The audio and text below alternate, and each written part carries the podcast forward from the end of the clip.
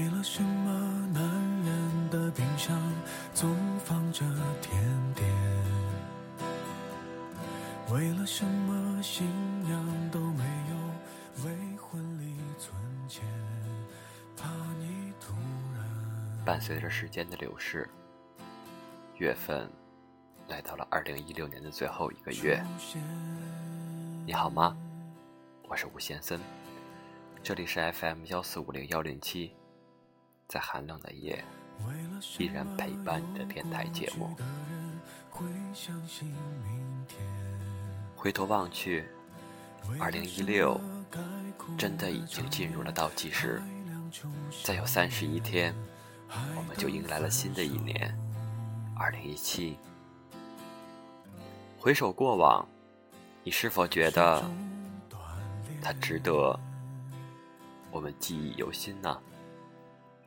二零一六发生了太多的事情，有太多人走进你的生命，也有太多人从你的身边消失。你会想念他们吗？还是你把你们最美好的时光记在了心底？好吧，带来今天的文章，来自杂论五章，文清。即使最后会分开，我也想要遇见你。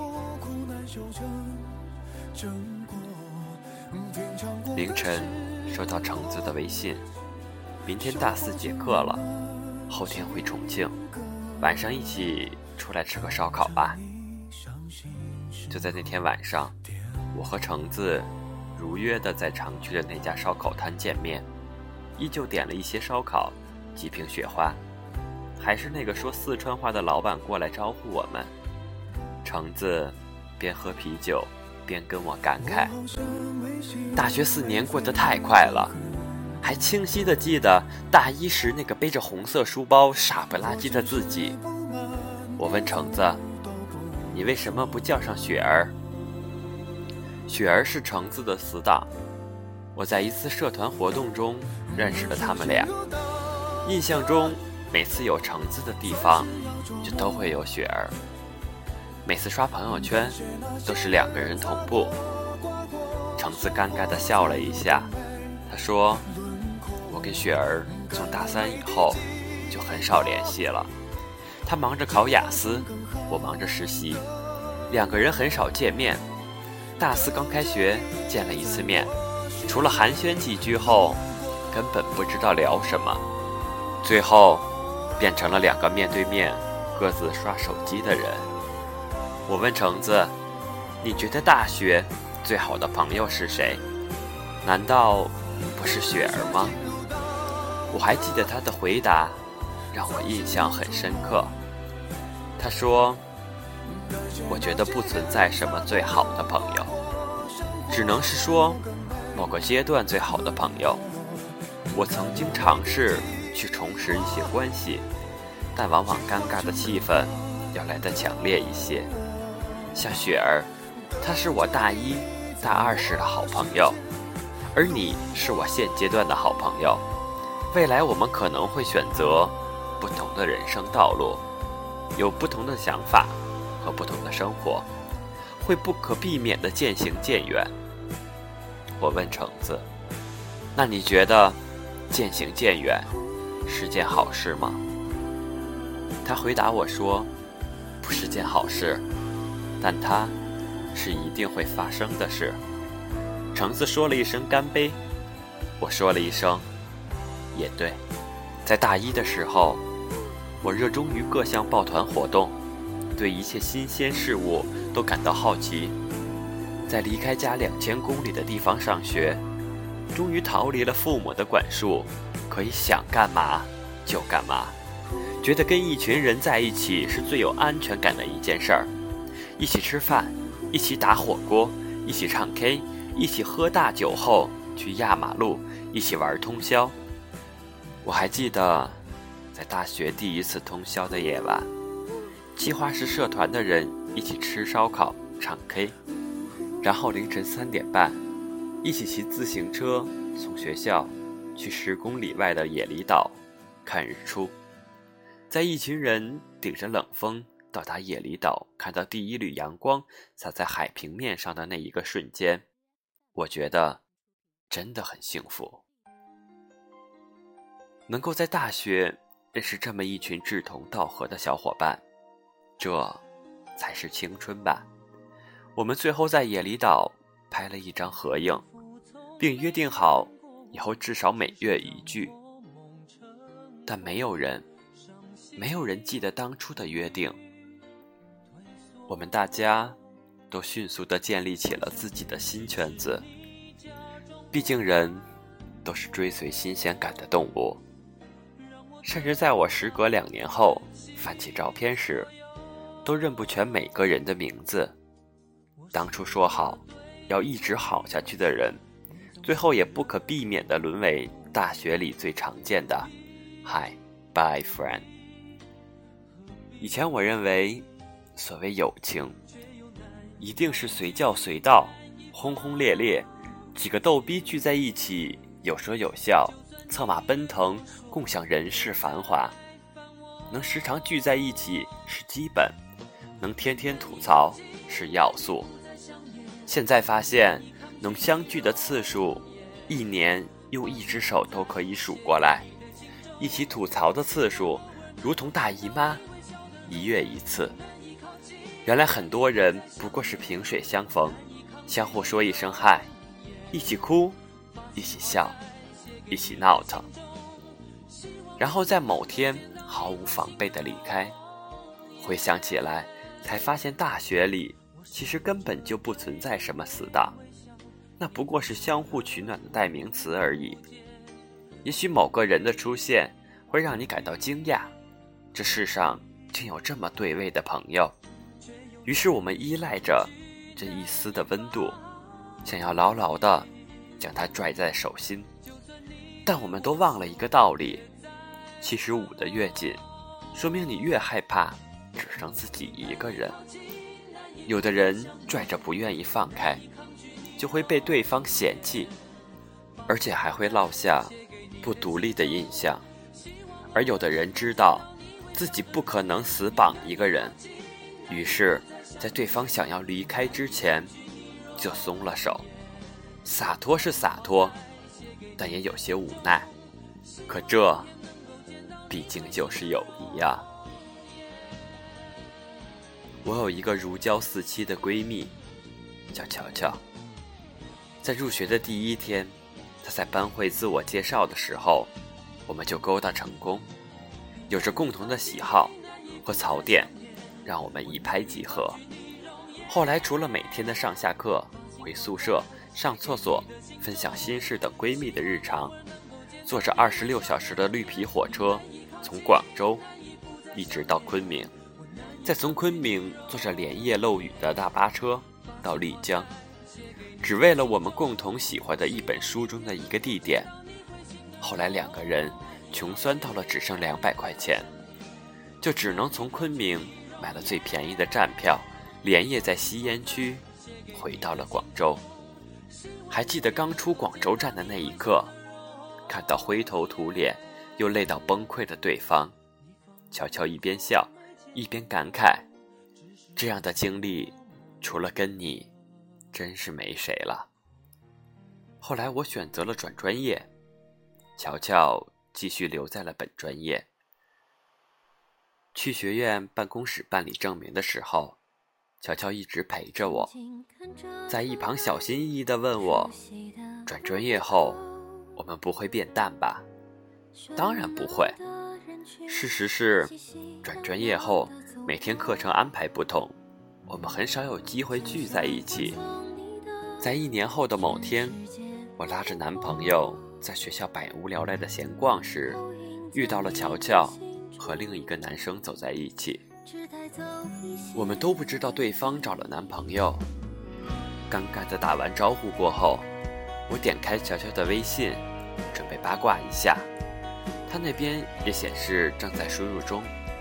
我突然发现，我们上一次的对话是在半年前，而后来我们什么也没说。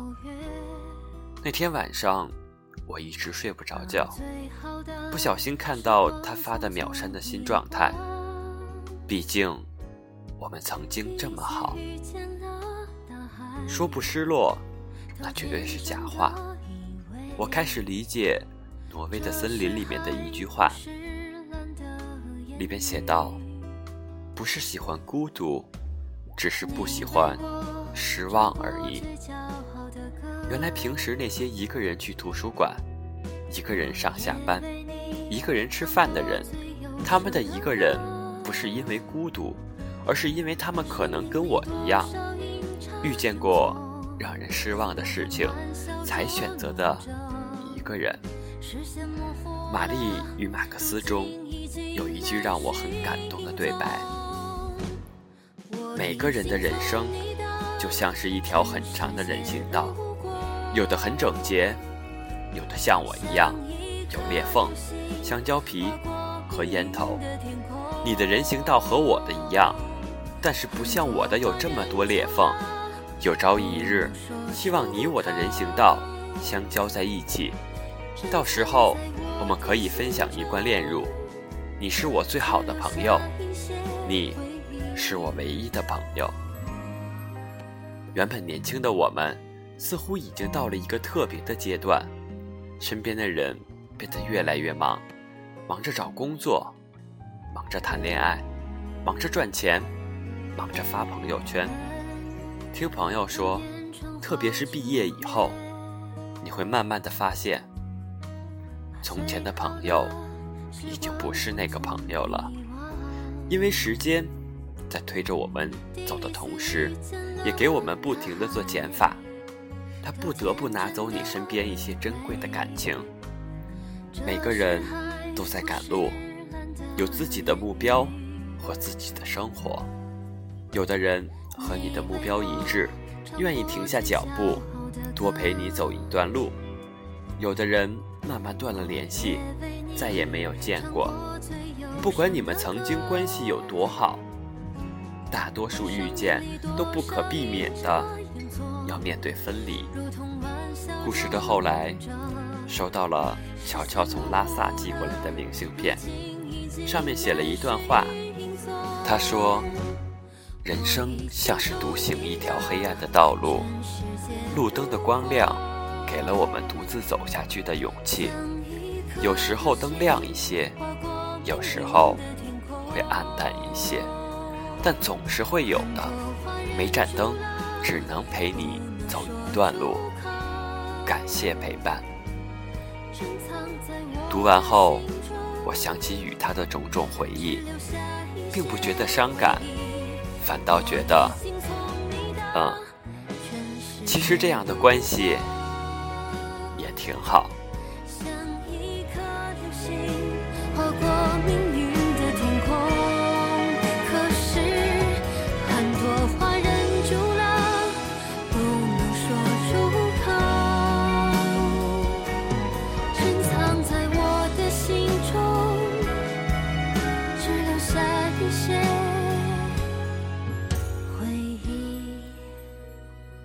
你我都知道，在我们身边的朋友，不可能陪我们一直走到生命的终点，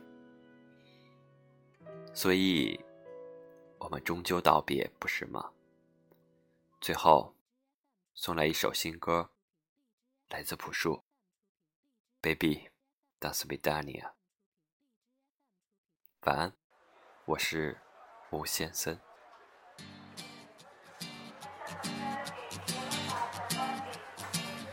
夜里的站台，末班车离开。哦，那也许是本可以拯救我的一半。背叛无比坚决，告别需要体面。我没什么可以解释的，这是我的命运吧。我才有混账。心里面躲藏，哦，能安慰他只有陌生还有放荡。他是可取的对岸，无论是在哪一边，那就这样吧，我们再见了，请转身，泪如雨下。今天夕阳西下，断肠人流向鲜花，我已四分五裂，从此没有了家，孤魂野归天涯，永远也不能到达的船。就让我沉入黑夜，Baby that's sweet 的娘，街拐角的酒店，走廊尽头的房间，冰冷的床单上有陌生人的气味，在欲望的后面，是无尽的空虚悲哀。我亲爱的，这陌生的这城市下起雨啦。今天夕阳西下，断肠人流向鲜花。我已四分五裂，从此没有了家，孤魂野归天涯，永远也不能到达的船。就让我沉入黑夜，Baby that's we 的娘。هي ماما هي ماما هي ماما اما دي اما دي اما دي شيلا شيلا شيلا لا دن يين يين موسيمي با هي ماما هي ماما هي ماما اما دي اما دي اما دي شيلا شيلا شيلا لا شي وشي ويا شي وشي now 夕阳西下，断肠人流向鲜花。我已死